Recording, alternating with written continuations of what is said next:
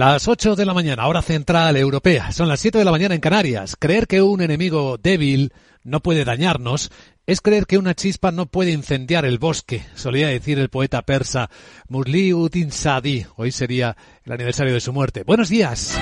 Dicen los futuros que en una hora van a abrir las bolsas de Europa con subidas suaves, en torno a las eh, cuatro décimas, según apunta el futuro del Eurostox, en torno a las tres décimas, según el futuro americano, el SP en 4.008 puntos, después de que anoche se detuvieron cinco días consecutivos de caídas y se supone que así va a ocurrir también en las bolsas europeas. A ver si empieza a moverse ya el futuro del IBEX 35. Parece que le cuesta al sistema encajar los primeros movimientos en medio de este puente en el que estamos. Bueno, cuando se mueva lo comunicamos. De momento no, no lo hace, pero se supone que va a hacerlo al alza. Al alza está también el euro esta mañana. Subida frente al dólar en las pantallas de XTV a 1,0580. El petróleo rebota pero muy poco. Es el gran protagonista de la semana, junto con las criptos muy criticadas por los premios Nobel de Economía. Bueno, el barril West Texas en 72 dólares y el Brent del Mar del Norte en 76,67 hace que los precios de las gasolinas, de los carburantes, estén ahora incluso por debajo de cuando se aprobó la bonificación de 20 céntimos de euro eh, al repostaje en España. Aunque no se sabe si se va a prorrogar y en qué términos, es una llamativa coincidencia.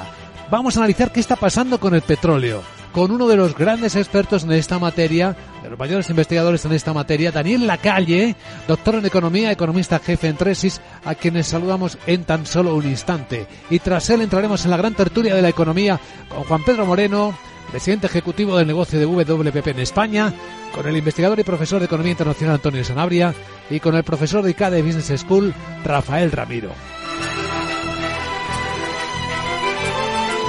Capital, la Bolsa y la Vida, con Luis Vicente Muñoz. Y con ello nos acercaremos al momento de apertura de los mercados financieros con la información más útil para saber cuáles son las noticias que despiertan la economía.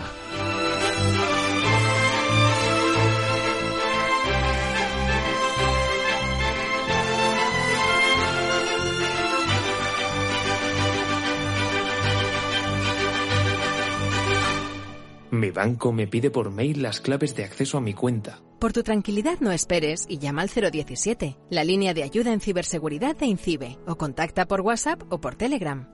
Ciberprotégete. INCIBE, campaña financiada por la Unión Europea Next Generation, Plan de Recuperación, Gobierno de España. Las noticias capitales. Con Sandra Torrecillas, hablando de bancos, la Agencia Bancaria Europea, EVA, va a publicar este viernes el ejercicio anual de transparencia. En el que evalúan en las eh, grandes entidades europeas parámetros como la solvencia, la rentabilidad, la liquidez o la morosidad. Se van a comparar cifras de la primera mitad del año con los primeros efectos de la invasión rusa de Ucrania. Bueno, hemos escuchado a la presidenta del BCE, Christine Lagarde, advertir ya a los bancos de la zona euro que deberían reforzar las provisiones y planificar su capital con prudencia ante el deterioro de la economía. Sigue siendo importante, decía, que los bancos constituyan provisiones adecuadas y lleven a cabo una planificación prudente del capital. Deben estar muy atentos al riesgo de crédito y permanecer alerta ante posibles fallos en sus modelos internos a medida que evoluciona el entorno de pago. Lo ha hecho al, inaugurar la conferencia anual de la Junta Europea de Riesgo Sistémico, donde también ha alertado de los problemas que afrontan los fondos del mercado de dinero. Además, la Junta advierte de que han aumentado las insolvencias por la inflación y la subida de tipos de interés. Bueno, Estados Unidos está pidiendo ya a las empresas que detallen su exposición a las criptodivisas, mientras que los premios Nobel avisan de estos riesgos. En particular, Ben Bernanke, que es el Nobel de este año, dice que habría que regular un poquito mejor la llamada banca en la sombra. Bernanke, que fue presidente de la Reserva Federal, eh, dice que esa falta de regulación es un problema. Uh, dice Bernanke que su preocupación es que la banca en la sombra, que fue la fuente original de la crisis, ha sufrido cambios, pero no los suficientes. Y creo que eso es un problema.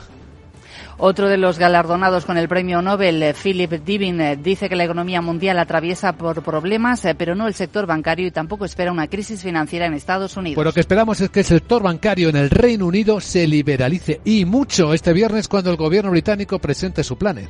El objetivo es crear un mercado regulatorio a medida. Lo va a presentar el ministro de Economía, Jeremy Hunt. Va a anunciar un paquete de más de 30 reformas que supondrán una revisión, derogación y sustitución de multitud de normas heredadas de la la Unión Europea.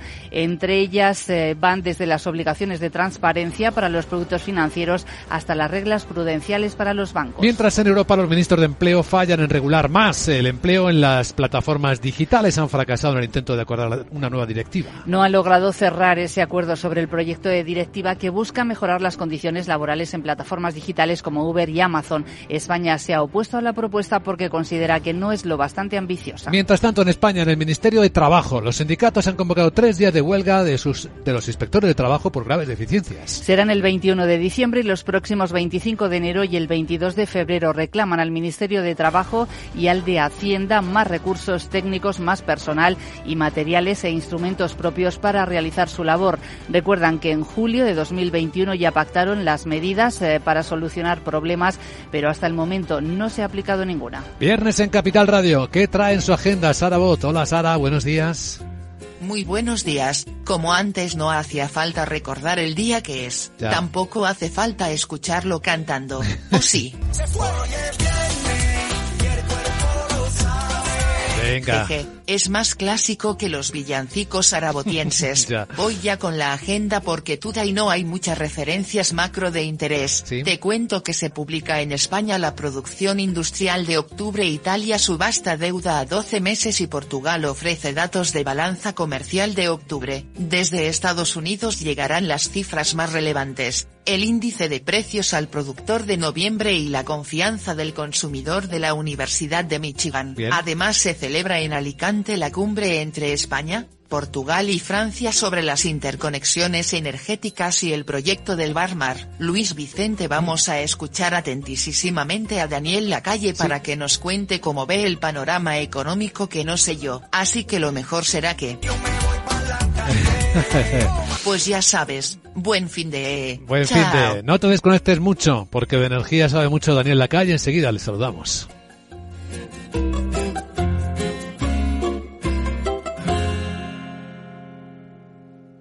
MSX International, empresa de automoción y movilidad, les ofrece la información del tráfico. Después de echar un vistazo al tráfico en conexión con la DGT, Patricia Arriaga, buenos días.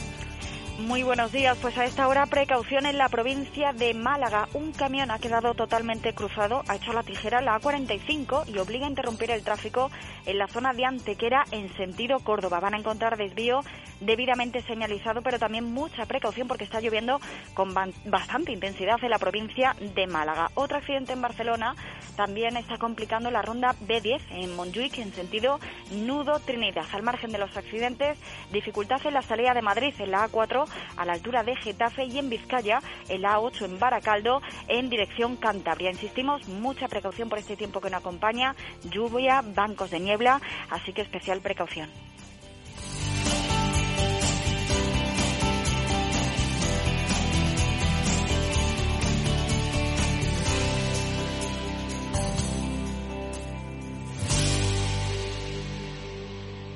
MSX International empresa líder del sector de la automoción, les ha ofrecido la información del tráfico y les desea cautela con sus vehículos. Para ti, que eres autónomo, tienes una pyme, una empresa o eres emprendedor y quieres internacionalizar tu proyecto, en el ICO estamos contigo para que llegues lejos con una amplia oferta integral de financiación. Infórmate en tu banco en ICO.es o llamando al 900-121-121. Para que llegues lejos, estamos cerca. ICO, creemos en ti, crecemos contigo. En tiempos de incertidumbre, nuestra fortaleza es la estabilidad. En Nordea, pensamos que el equilibrio, la fiabilidad y la experiencia importan. Nuestra estrategia Stable Return muestra un sólido comportamiento en el largo plazo para sus inversiones. Invierta en estabilidad. Invierta en tranquilidad. Descubra más en nordea.es.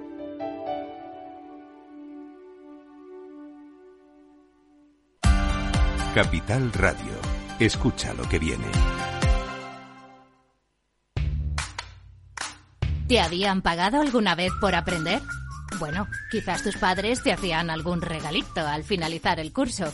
Pero, ¿te habían pagado alguna vez 200 euros por aprender de trading? El broker IG lo está haciendo. Hasta el 31 de enero, IG está dando bono de 200 euros para operar en Turbo 24. ¿Cómo conseguirlo? Abrir cuenta real, hacer el curso de tres vídeos tutoriales y aprobar el test final. Más información en IG.com. El trading de Turbo Warrants, productos cotizados, está asociado a un riesgo elevado.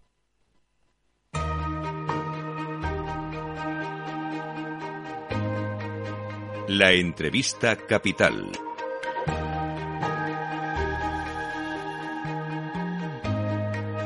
Luis Vicente Muñoz. Y ahora un análisis de inteligencia económica en Capital Radio sobre el gran tema de la semana, el petróleo y los precios esenciales para intentar adivinar cómo puede ir la inflación de un elemento básico de la energía como es el crudo, cuyos precios en los mercados internacionales no ha parado de bajar, a pesar de las muchas cosas que han ocurrido en los últimos días. De hecho, estamos eh, en los precios mínimos del año, incluso si hablamos de gasolinas, carburantes, niveles en algunos casos inferiores a cuando en España se aprobó la bonificación de los 20 céntimos de euro por litro cuando íbamos a repostar con nuestros automóviles. Uno de los grandes investigadores y expertos por experiencia en los mercados en esta materia prima es Daniel Lacalle, doctor en economía, economista jefe en Tresis.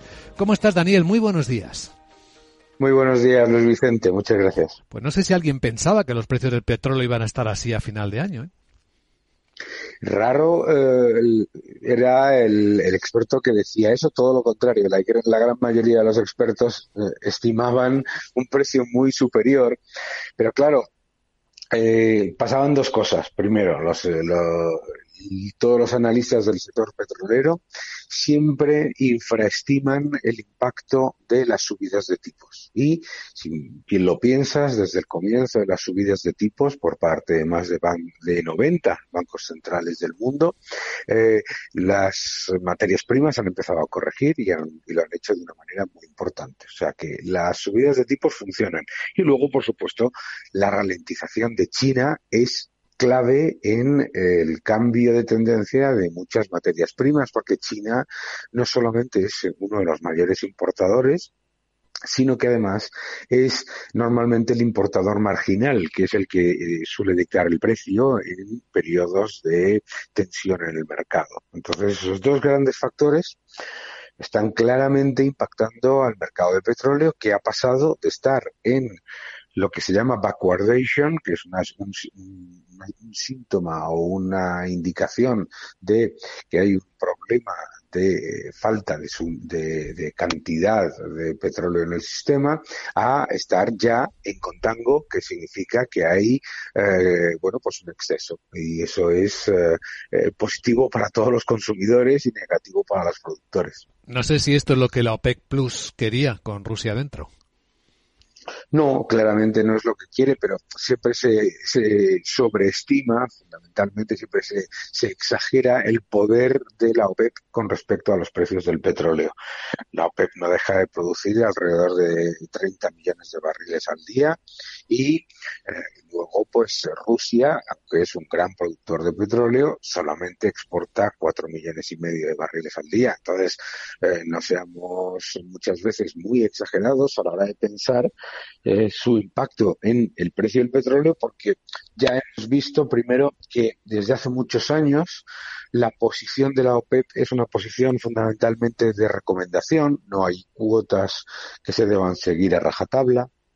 Segundo, la OPEP no tiene ese poder de marcar el precio que se piensa muchas veces gracias a la diversificación y al, eh, y al cambio tecnológico que ha supuesto pues la revolución de que Estados Unidos sea ahora un productor de petróleo que produce eh, más que eh, Arabia Saudí o que Rusia, ¿no? Em, si hablamos del escenario más probable para los precios del petróleo, ¿cuál podría ser, Daniel?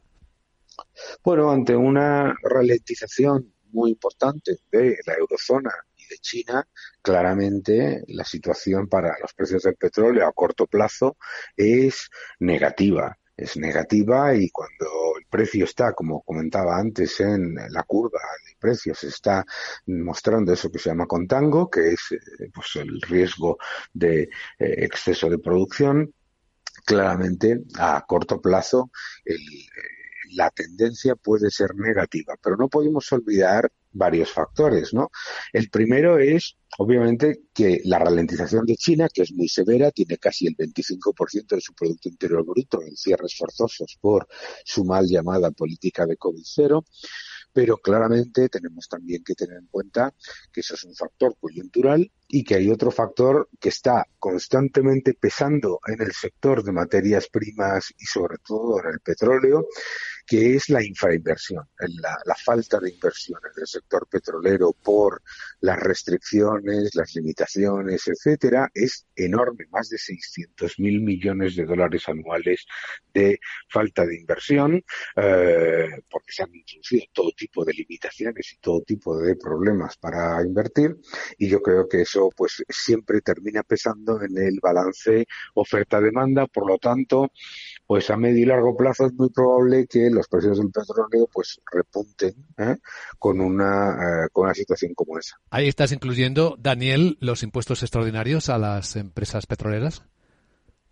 Claro, el impuesto extraordinario a las empresas petroleras es casi un es ponerle un suelo al precio del petróleo, porque si las empresas petroleras, que son precisamente las que pueden invertir en diversificación y en eh, mejora tecnológica y sobre todo que son las que más invierten en diversificación fuera de los países de la OPEP, pues claramente tiene un doble efecto negativo ponerles un impuesto. Es decir, eh, afecta a sus inversiones, pero sobre todo afecta a sus inversiones en diversificación y seguridad de suministro. Y, y claramente es un impuesto pues muy negativo que no funciona desde el punto de vista de combatir la inflación y que eh, se ha demostrado siempre que termina pagándolo el consumidor.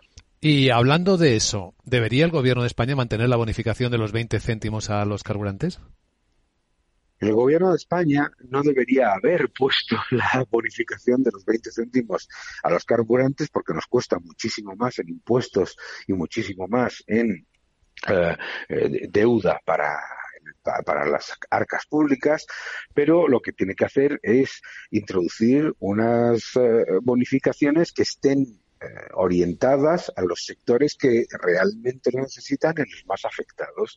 Eh, pues obviamente la agricultura, el transporte, los autónomos, o sea, no, no por rentas, sino por sectores que realmente necesitan ese, ese apoyo. A mí lo que me preocupa de la bonificación, entre comillas, es que eh, luego genera un efecto dominó negativo. ¿Por qué? Porque al principio estás bonificando 20 céntimos, pero luego quitas esa bonificación, pero además, ojo, el gobierno tiene una serie de promesas de subir los impuestos al gasóleo y de subir el impuesto a la gasolina. Por lo tanto, nos vamos a encontrar con que va a bajar el precio del petróleo, del crudo en los mercados internacionales, pero la gasolina que pagamos no va a bajar tanto, que es lo que hemos vivido, por ejemplo, pues tú recuerdas que cuando el petróleo estaba a 140 dólares el barril en su máximo, pues eh, pagábamos alrededor de un euro por litro por la gasolina.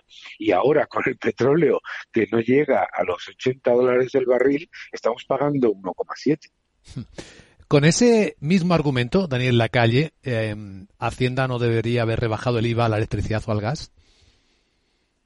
No es lo mismo eh, bajar la electricidad, bajar el IVA, porque no es lo mismo una bonificación el precio final, que lo que está haciendo es disfrazar el ah, efecto de precisamente esa fiscalidad, es decir, no estás bajando los impuestos y luego estás haciendo una bonificación que en realidad no está cambiando una fiscalidad que está orientada a lucrarse de la subida de precios.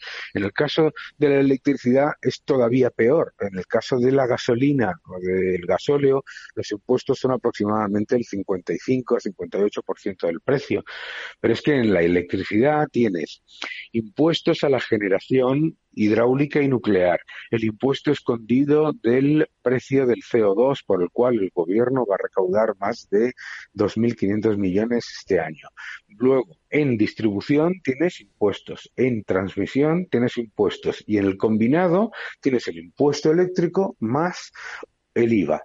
Y lo que tenemos que tener en cuenta es que esos impuestos encadenados lo que están haciendo es que a pesar de la bajada entre comillas, del IVA y la bonificación del, eh, de la gasolina, el gobierno va a recaudar mucho más por la tarifa que antes de hacer esa bajada. Es decir, el gobierno se está lucrando de la subida de los precios, de la inflación, vía impuestos encadenados, y lo que bonifica o reduce es una parte ínfima de lo que está recaudando de más.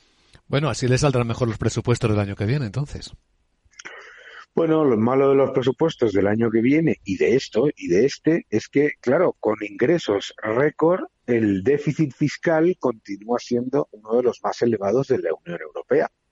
Y además, una de las cosas que suele ocurrir cuando los gobiernos se vanaglorian de que recaudan muchísimo en épocas de alta inflación es que cuando la inflación empieza a generar efectos negativos en el consumo, en el crecimiento económico y en la inversión, entonces se cae la, eh, la recaudación, pero el gasto se mantiene. El gran problema, o sea, en un país que va a tener un aumento de, de, con, de niveles no sospechados de ingresos. O sea, pensemos una cosa, los ingresos van a ser muy superiores a los que estaban en el presupuesto y sin embargo el déficit estructural es el mismo. Es decir, está, el gobierno está gastando más que lo que está ganando ¿eh? por este entorno. Ahora mismo, con estos ingresos fiscales, el gobierno debería haber registrado superávit y vamos a tener uno de los mayores déficits de,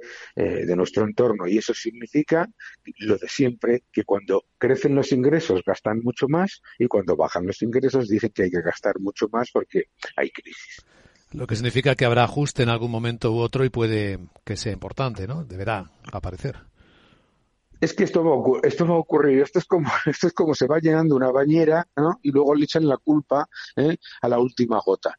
Aquí hay un, problema, un problema en España absolutamente eh, infinanciable vía impuestos, que es la evidencia de que se han subido los impuestos, se han conseguido ingresos récord y a pesar de todo el déficit estructural, que es el que se consigue, el que se desafortunadamente eh, eleva eh, teniendo crecimiento o no, continúa ahí. Y entonces es, ya, ya es absolutamente evidente que el problema es de gasto. Y todas las medidas que no se toman en época de bonanza de moderación en el gasto y de eficiencia en el gasto, y ojo, tenemos, según el Instituto de Estudios Económicos, más de 60.000 millones anuales de ineficiencia en el gasto, 60.000 millones, eh, si no se toman esas medidas, luego van a llegar recortes muy superiores. Y el hecho de que no hayan llegado ahora no es porque sea una gestión fantástica, sino porque por razones que todavía se le escapan a cualquier persona que tenga un poco de lógica, la Comisión Europea sigue sin tener reglas fiscales para los países y por lo tanto, pues hay países que se están tomando esa, eh, ese, ese periodo para aumentar los desequilibrios estructurales y el gobierno de España está haciendo eso deliberadamente, está aumentando masivamente los desequilibrios estructurales para eh, después echarle la culpa de los recortes al que venga detrás. Análisis eh, macroeconómico también. Capital Radio, hoy con Daniel Lacalle, doctor en Economía y economista jefe en Tresis. Gracias, Daniel, por acompañarnos y buen viernes. Muchísimas gracias. Un abrazo.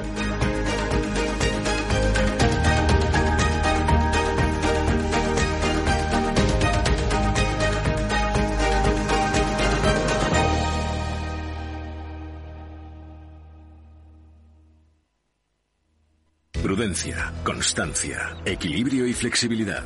Valores imprescindibles para una buena inversión. Gama de fondos Dunas Valor. La gestión independiente que sabe cómo proteger al máximo su inversión en el mar financiero. Información publicitaria de productos financieros. Consultar la información legal en nuestra web dunascapital.com. Si te da por cambiar de banco, Santander te lo pone fácil. Hacerte cliente es tan sencillo y rápido que lo puedes hacer estés donde estés, que para algo es una cuenta online. Y además, te llevas 150 euros si traes tu nómina antes del 2 de diciembre. Consulta condiciones en bancosantander.es. Santander, por ti, los primeros. Pa, pa, para, pa. ¿Busca una plataforma de trading potente? Con CMC Markets tendrá herramientas de trading de nivel institucional en sus manos, con más de 115 indicadores técnicos, osciladores, agenda macro, análisis fundamental de Morningstar. Descubra todo lo que necesita nuestra plataforma de manera gratuita. Opere con el mejor. Pruébelo sin compromiso con una cuenta demo. Entre en cmcmarkets.es o llame al 911 140 700. CMC Markets. Más de 30 años siendo su broker online de confianza. Los CFD son instrumentos complejos y están asociados a un riesgo elevado de perder dinero rápidamente debido al apalancamiento. El 78% de las cuentas de inversores minoristas pierden dinero en la comercialización con CFDs con este proveedor. Debe considerar si comprende el funcionamiento de los CFDs y si puede permitirse asumir un riesgo elevado de perder su dinero.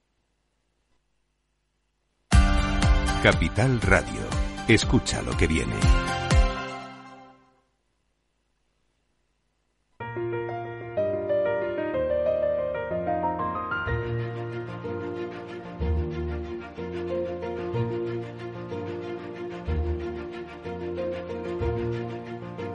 En Capital Radio comienza la gran tertulia de la economía con Luis Vicente Muñoz. Y hoy con Rafael Ramiro, profesor de ICADE Business School, Universidad Pontificia de Comillas. ¿Cómo está Rafael? Pues muy bien, la verdad es, eh, es puente acueducto, pero bueno, una tranquilidad y una, bueno, una buena mañana para poder reflexionar sobre, sobre el año que viene. Sí, pero día lectivo, como decía muy bien hace un instante cuando entraba a nuestro estudio Antonio Sanabria, investigador y profesor de Economía Internacional en la Universidad Complutense de Madrid. ¿Qué tal, Antonio? Buenos días. Buenos días. Día lectivo, pero se nota incluso al venir aquí, ¿no? Menos, menos tráfico, menos gente en autobús todo, todo más tranquilo. Hay muchos estudiantes en examen. Nosotros también deberíamos y hacemos un examen continuo de lo que vemos en la economía, lo vamos observando con distintas perspectivas. Nos acompaña también Juan Pedro Moreno, es presidente ejecutivo del negocio de WPP en España, preside el Consejo Asesor para la Transformación Digital en la Comunidad de Madrid. Y bueno, recordamos que fue presidente de Accenture en España, Portugal e Israel. ¿Cómo estás, Juan Pedro? Buenos días. Hola, buenos días. Pues nada, aquí mirando desde lo alto del puente a la economía, ¿no? desde lo alto del puente. ¿Y cómo la ves, Juan Pedro? Porque la visión que acaba de dejarnos Daniel en la calle no ha sido precisamente bonita.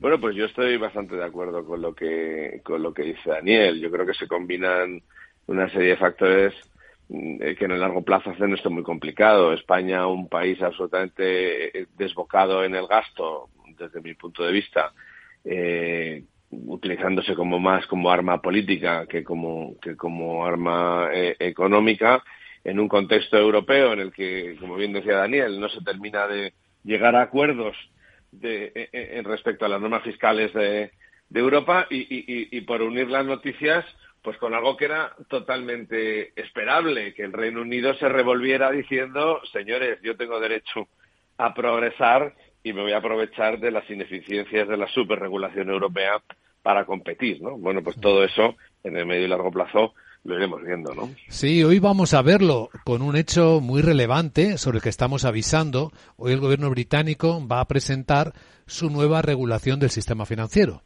30 medidas que sobre todo son reformas para tirar abajo eh, las eh, obligaciones de las directivas europeas. O sea, para desmarcarse claramente, para ser, para reivindicar la Citi como nuevo centro financiero libre de movimiento de capitales en, en Europa. Sí, es, es, un poco a lo que me refería, ¿no? Eh, eh, para mí no es ninguna sorpresa. Es decir, es una de las oportunidades competitivas que puede aprovechar el Reino Unido eh, una vez fuera de Europa, junto con otra que veremos, ¿no? que es la de la competencia fiscal eh, con, con, el resto de países de Europa, eh, mi vaticinio siempre ha sido que se terminará convirtiendo en una Irlanda, ¿no? Es decir, para atraer, para atraer las empresas. Y esto es bueno porque se juntan tres cosas, ¿no? Para mí, desde mi punto de vista, la superregulación europea, donde, eh, eh sobre todo en el sector bancario, nos hemos convertido en, en, en una eh, entidad que, que más que gestionar el riesgo, lo único que hace es pararlo, prevenirlo, evitarlo, y matarlo, y todo el mundo sabe que, eh, el, binomio rentabilidad-riesgo es el que es, es decir, a más riesgo, más rentabilidad, menos riesgo, menos rentabilidad, pero claro, en ausencia de riesgo también hay ausencia de rentabilidad. Eh, lo segundo es que, bueno, está en el ADN de los británicos el ser comerciantes competitivos, lo sabemos desde la época de los piratas, y, tercero, pues la necesidad imperiosa del Reino Unido de, encontrar su sitio y, competir, ¿no? Entonces, cuando juntas esas tres cosas, pues para mí era un tema evidente que iba a ocurrir. Antonio. Bueno, el problema que tiene el sector financiero es que esos riesgos se socializan. Eh, Lehman Brothers es el último caso que nos sirve de ejemplo. Es decir, cuando un banco de inversión, como fue el caso de Lehman Brothers, o un banco no de inversión, una empresa de enorme tamaño y, que mm, se mueve apalancada, eh, cae, el problema es que eso lleva a todos los demás. Es el problema que tienen justamente los supervisores a la hora de establecer cuando rescatas una entidad y cuando la dejas hundirse, porque hay algunas entidades que están calificadas precisamente como sistémicas. Yo creo que el Reino Unido lo que está intentando hacer es intentar enmendar de alguna manera el propio destrozo que el propio Reino Unido ha hecho. Eh, está perdiendo la fuerza que tenía como la que tenía la City como plaza financiera internacional justamente por haber hecho el Brexit. Y ahora intenta enmendar el Brexit, intentando ser más plaza financiera, ofreciendo una menor regulación y por tanto una mayor inestabilidad intrínseca. Con lo cual, sí, bueno, puedes atraer a algunos inversores, pero sigues sin tener el acceso al, que tenías antes al mercado común europeo, que sigue siendo el más grande, el grande, el más grande del mundo, el más importante por mm, tamaño en cuanto PIB per cápita de los consumidores y al mismo tiempo efectivamente puede apostar por eh, unirse a las rebajas fiscales en las empresas e intentar ser Irlanda. El problema que tiene el Reino Unido es que Irlanda ya existe.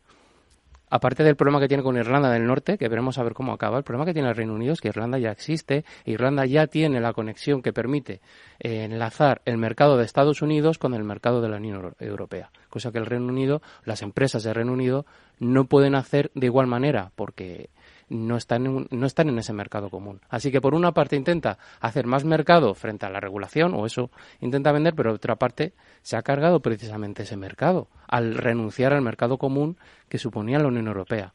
En medio de esta discusión voy a contaros una noticia que nos acaba de llegar del Reino Unido precisamente y del sector financiero que tiene como protagonista un banco español que opera en el Reino Unido, que es el Santander UK, que ha aceptado eh, pagar una multa al supervisor británico, lo ha pactado así, de 125 millones de euros eh, para evitar litigios mayores por los controles ineficaces del Banco Santander en materia de prevención de blanqueo de capitales. El equivalente del Reino Unido a la Comisión Nacional del Mercado de Valores de España ha desvelado que abrió un expediente a la filial británica del Santander por la operativa de seis clientes entre los años 2012 y 2017 y llegó a la conclusión de que los controles para prevenir el blanqueo que estaban haciendo en el Banco Santander no fueron suficientes. Eh, sigamos, eh, Rafael. Bueno, estoy en, línea con lo que hemos comentado hasta ahora, ¿no? Em, lo que está claro es que Reino Unido necesita hacer algo. Y de las industrias que en las que más se puede apalancar, desde luego, es la financiera, ¿no? Entonces, yo luego no me relajaría. Yo creo que Europa regulamos demasiado. Siempre estamos con la regulación o estamos predicando siempre con el tema del, cambio climático y todas las eh, políticas, vamos a llamarlas verdes, pero el resto del mundo no lo sigue a pies juntillas, ¿no? Entonces, sin eh, Sunak donde él tiene mayor conocimiento y donde él, cree que puede tener un, efecto tractor de su economía es el, en la industria financiera. Y yo creo que sí que por lo menos en, desde Europa deberíamos tener en cuenta que se puede tener un, segundo competidor en, el entorno europeo que nos puede hacer mucho daño, porque em, volviendo un poco al principio de la tertulia, cuando hablamos de, de la economía global y el año que viene, los próximos tres años, yo sí que estoy preocupado porque llevamos los últimos tres años desde, la mm, crisis del COVID que no tenemos problemas.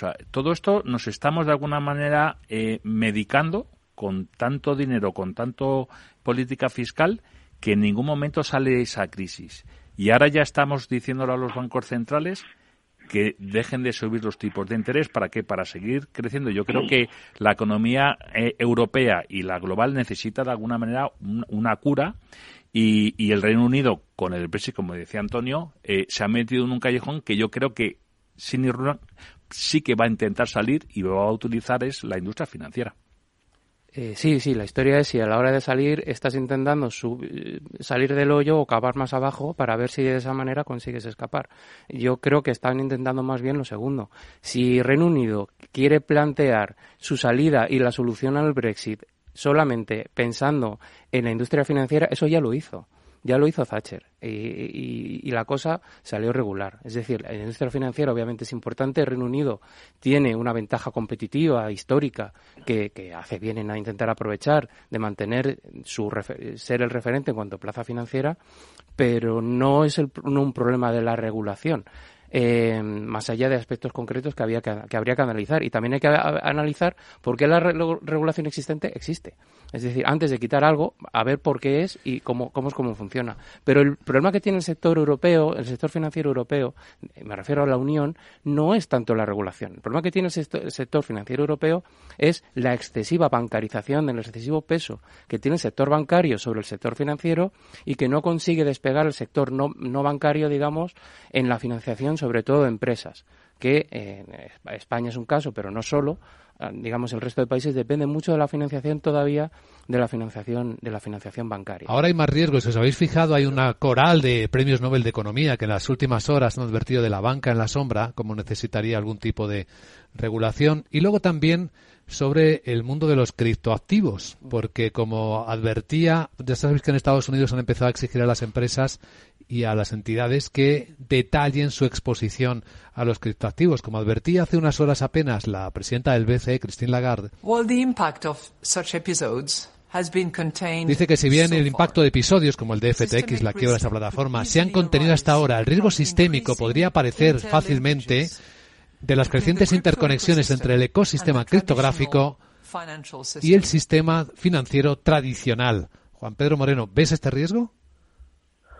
Bueno, yo, yo primero estoy bastante de acuerdo con, lo que comenta Antonio, ¿no? Es decir, yo creo que, que el, esto es como una especie de doble salto mortal. Es decir, a Europa lo que le falta es mayor profundidad en muchos de los mercados de capitales no bancarizados. Es decir, no tenemos tenemos pruebas de ello tremendas, es decir, la, profundidad que tienen eh, la financiación de la innovación, de eh, los capitales que llegan a las startups, la profundidad de los venture capital, las emisiones de, deuda de deuda privada, es decir, eh, cuando nos vamos a las criptomonedas ya es como el salto mortal, ¿no? Es decir, pues de repente ahora me, me, echo en manos de, la, de las criptomonedas. Yo el, el problema para mí de las criptomonedas no radica tanto en, la, eh, eh, digamos, contaminación del sector financiero, porque el sector financiero es un sector que, que ha nacido eh, y, lleva operando siglos manejando ese binomio rentabilidad-riesgo y ya conoce perfectamente que estas criptomonedas hoy por hoy entrañan un altísimo riesgo, sino para mí donde está mayormente el problema es en la posibilidad de contaminación eh, eh, de los inversores, ¿eh? de los propios inversores, tanto particulares como empresariales, que, se echen en manos de, unos activos que, para mi entender, todavía no tienen el nivel de robustez, estabilidad, regulación y, profundidad en el mercado que, deberían tener los activos como para confiar en ellos en el largo plazo con, con total tranquilidad. De hecho, los premios Nobel, como decíais antes, pues pues muchos de ellos lo critican, algunos van más allá e incluso lo que dicen es que son pirámides eh, eh, eh, de, de, o sea, negocios piramidales, ¿no? Es decir, yo creo que, que este salto mortal de repente de echarnos en manos de las criptomonedas que por cierto también vienen de Estados Unidos sin haber pasado por otros periodos, otras cosas anteriores que son más importantes, pues para mí no es muy aceptado. Bueno, seguimos en un instante la gran tertulia de la economía. ¿Te atreves a coger las riendas de tus inversiones? Caser Asesores Financieros te ofrece la oportunidad de unirte a un grupo de profesionales independientes. Tendrás a tu alcance todas las herramientas necesarias para disfrutar de un asesoramiento diferencial, con el respaldo de una de las aseguradoras líderes en el mercado. Caser Asesores Financieros, seguros de tu inversión. Contacta con nosotros en info arroba caserasesoresfinancieros.es o en el 91 762 3442. Para personas inquietas, Capital Radio. Número uno mundial en el ranking ESG de compañías eléctricas. Marca mejor valorada del sector. Primera opción del consumidor a la hora de contratar electricidad. Y ahora, ahora en Hola Luz, lideramos una revolución para transformar 10 millones de tejados en energía 100% verde para el mundo. Es la revolución de los tejados. O la luz.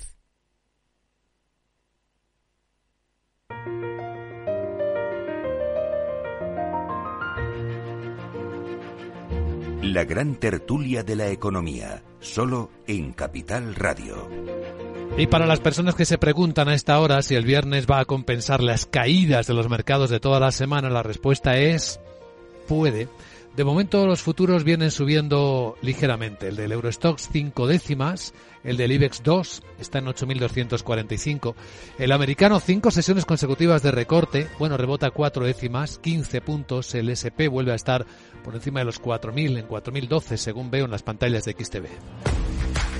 Si inviertes en bolsa, esto te interesa. XTB tiene la mejor tarifa del mercado para comprar y vender acciones y ETFs. No pagues comisiones hasta 100.000 euros al mes. Si inviertes en bolsa o quieres empezar, más sencillo imposible. Entras en xtb.com, abres una cuenta online y en menos de 5 minutos compra y vende acciones sin comisiones. Además, te atendemos 24 horas al día. ¿A qué esperas? Más de 500.000 clientes ya confían en xtb.com. Un broker, muchas posibilidades. xtb.com. A partir de 100.000 euros al mes, la comisión es 0,2% mínimo 10 euros implica riesgos. Sí, está bien eso que decía Juan Pedro Moreno al principio. Si no asumimos riesgos, no avanzamos, no hay progresos, pero claro, hay que gestionar el riesgo correctamente porque equivocarnos nos lleva hacia atrás en vez de hacia adelante. Así que en la economía, y esto es la gran tertulia de la economía, ese siempre es el gran desafío, la gestión de los riesgos, muy, muy bien tirado. Bueno, hemos hablado de grandes temas de hoy. No sé si hay algunos más que os inquietan o os interesan de las noticias. Bueno, estábamos hablando de la, de la crisis de la deuda, ¿no? Que es la siguiente que va a venir, ¿no? Y a mí sí que me, me, me, inquieta porque eso sí que es un riesgo que lo estamos cubriendo entre todos. Aquí, eh, incluso en España, ahora mismo, si eres em, empresario o emprendedor, como lo queramos llamar, es lo mismo. Si te sale mal, vas a ir al gobierno a decir que te cubra porque al final siempre vas a encontrar alguna razón por la que no ha salido como tú pensabas y entonces esas supuestas no ganancias se van a eh, mutualizar entre todos con la deuda. O sea, España antes del 2008 tenía menos del 60% de deuda pública sobre, sobre el PIB y ahora estamos en el doble, ¿no? Eso no sé si es sostenible. Eh, yo creo que no si lo aplicamos al mundo, estamos cerca casi del ¿no? 350% sobre el PIB mundial, lo que es la deuda, no solo la pública, sino también la privada. ¿no? Entonces yo creo que o vamos al modelo deuda perpetua y, bueno, las teorías económicas ya habrá que reformularlas, o yo creo que eso tarde o temprano va a explotar y está empezando ya por los países emergentes que tienen que atender una devolución de la deuda y de intereses que en muchos casos ya no lo pueden, o sea, ya no lo pueden. Gana, gana ahora mismo. Hay países en negociando rescates ahora Pero claro, gana ahora mismo, tiene que devolver en 3,5 eh, billones de, de, dólares que no lo tiene, ya está pidiéndolo al Fondo Monetario Internacional, pero como gana que hasta hace cuatro días era el país donde había que invertir en África con todo el crecimiento. Y Senegal también, ¿no? Claro, en todos estos, con, un, con una China que tampoco está para, para tirar cohetes, ¿eso qué, qué va a ocurrir? Pues yo creo que tarde o temprano va a tener un impacto en la economía real el, el, impacto de la, de la deuda eh, en pública, empezando por la deuda de los países emergentes. Pero estamos mezclando. Perdón, perdón, Juan Pedro. Sí, sí, no, Juan Pedro. No, no, simplemente iba a decir que, que, que, esta es una espada de Damocles, la que se señala eh, enorme para la economía mundial, en especial la europea y la española, eh, pero que tiene unos impactos en el muy corto plazo eh, que a mí me resultan muy interesantes, que los atisbaba un poco Daniel Lacalle, ¿no? Que es que muy pronto la solución ortodoxa para donde nos encontramos eh, son los famosos recortes, esta palabra eh, que, venimos utilizando siempre de manera despectiva y que probablemente estén más cerca de venir de lo que uno eh, pueda pensar y que cuando llegan uno tiene que preguntarse siempre de quién es la culpa, si del que recorta o del que debió no gastar.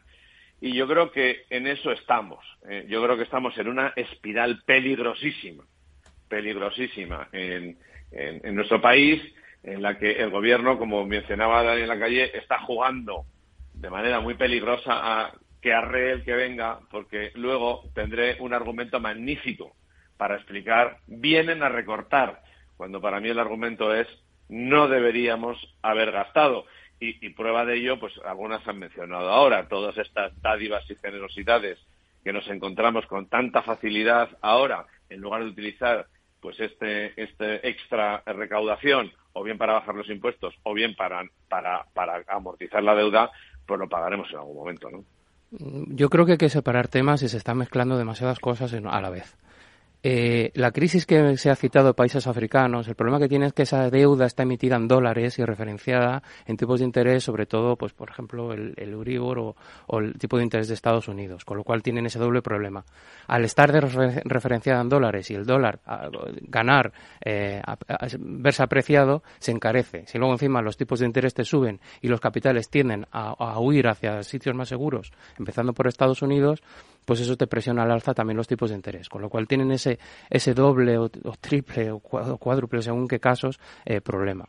Eso no sucede en la eurozona mientras que la eurozona se mantenga como eurozona, porque emite la deuda en su propia moneda. La crisis de deuda que hubo en la, eh, como, como derivada de la crisis financiera fue ante el riesgo de que se rompiera la eurozona, no porque la deuda fuera insostenible. Eh, quizá estaba el caso en todo, en, todo caso de Grecia, pero no del resto. Eh, hecho esa, esa cuestión, luego decimos, no, es que hay un tema de con el gasto. El señor Acalle olvida, y creo que es importante tenerlo en cuenta, que aunque las reglas fiscales están suspendidas, siguen existiendo y la supervisión por parte de la Comisión Europea sigue estando vigente. Y los gobiernos tienen que presentar y cumplir con unas recomendaciones del semestre europeo la, la Comisión Europea ha aprobado recientemente el plan presupuestario que ha presentado el Gobierno de España, no porque le caiga mejor el Gobierno, sino por una sencilla razón, porque la, perspectiva de gasto que plantea el gobierno, entre otras cosas, es que eh, son, unos, son unos presupuestos que le llaman eh, contractivos. ¿Eso qué contractivo qué quiere decir? Quiere decir que el gasto público crece, el gasto público corriente que, es el, eh, digamos, el, que más hay que controlar, el gasto público corriente crece menos que el crecimiento potencial del PIB. Por lo tanto, lo que quiero decir con esto es que los gobiernos, sea el español o cualquier otro de la Unión, están supervisados, sus presupuestos tienen que pasar por el control no solamente de la autoridad fiscal correspondiente para ver que la previsión de ingresos es la correcta, en el caso de España con la IREF, que, que los ha avalado por eso, sino también la supervisión eh, de la propia Comisión Europea. Por lo tanto, no pensemos que el gobierno, el que sea, tiene margen de lo que sea. Y por último, la cuestión de que la deuda pública ha subido, lo que tenemos que tener en cuenta es el coste de oportunidad de que no subiera. Pongo un ejemplo exagerado, pero para que se me entienda. Nos imaginamos que en la Segunda Guerra Mundial los aliados estuvieran preocupados por el coste que supone financiar la guerra frente a la, Alemania nazi y, que, eh, y, que, a partir de ahí aplicaran su política militar, la condicionaran a la cuestión, a la cuestión de, la sostenibilidad de la deuda a corto plazo? Evidentemente no. Y eso supuso que después de la Segunda Guerra Mundial los países europeos tenían acumulado una deuda pública, en algunos casos incluso, muy superior a la actual. Obviamente esa deuda pública... Estamos muy lejos de una guerra, Antonio, no, no, no tires por mm, elevación, porque estamos muy lejos de una guerra. Entiéndase... Si, no, recuerdo, mal, si no recuerdo mal, eh, los presupuestos españoles han sido criticados por todas las instituciones, desde la IREF a Europa pasando por los bancos centrales. No, no, no, no, no, no, a ver, corrijo esto. Eh, la IREF solamente lo que, lo que hace son recomendaciones. La IREF lo único que hace, como está establecido eh, por ley, es avalar o no el plan presupuestario que fija las, las estimaciones que permiten fijar los ingresos sobre los cuales se planifican Pues no los, ha avalado. Si no los hubiera avalado, no habría presupuestos porque sería ilegal. los, ha avalado en el Congreso y en el Senado, por favor. Pero, vamos a ver, Antonio. Que, tenemos una responsabilidad me, he despertado ya, me he despertado ya, de verdad. O sea, eh, una cosa son los números y otra cosa es lo que acabas de comentar, que porque la Comisión Europea diga que sí o que no, está bien o mal, a mí la Comisión Europea son un grupo de gente, funcionarios, igual que pueden ser los de aquí o los de Estados Unidos. O sea, no voy a hablar solo del presupuesto de España, sino en general. Los números no nos llevan a buen sitio y porque la Comisión Europea lo apruebe o porque la OREF, que yo estoy como Juan, eh, Juan Pedro, no lo ha avalado, eh, eh, diga que sí o que no. O sea, la cuestión es que tenemos el doble de deuda y no podemos compararnos con la guerra mundial. Bueno, lo mejor de toda esta tertulia es que nos hemos despertado ya, como dice Rafael Ramiro, y yo creo que ese debate intelectual nos despierta y es algo de agradecer a nuestros contertulios, a Rafael Ramiro, Antonio Sanabria y a Juan Pedro Moreno. Gracias a los tres y buen viernes, buen fin de semana. Igualmente. Buen fin de. Igualmente, hasta